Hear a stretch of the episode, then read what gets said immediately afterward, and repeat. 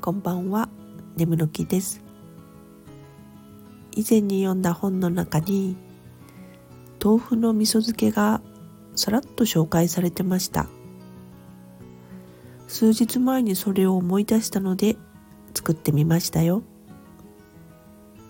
木綿豆腐の方が良さそうでしたが、冷蔵庫に絹豆腐しかなかったので、ぐちゃっとならないようにッチンペーパーで包んだ後、重しを乗せて水切りしました。しわっとなった豆腐をぐるりんお味噌で囲むこと3日。いよいよ開封の儀です。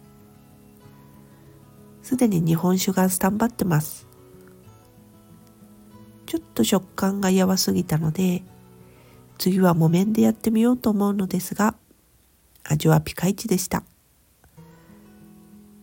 日本酒との相性も言わずもがな抜群でしたね。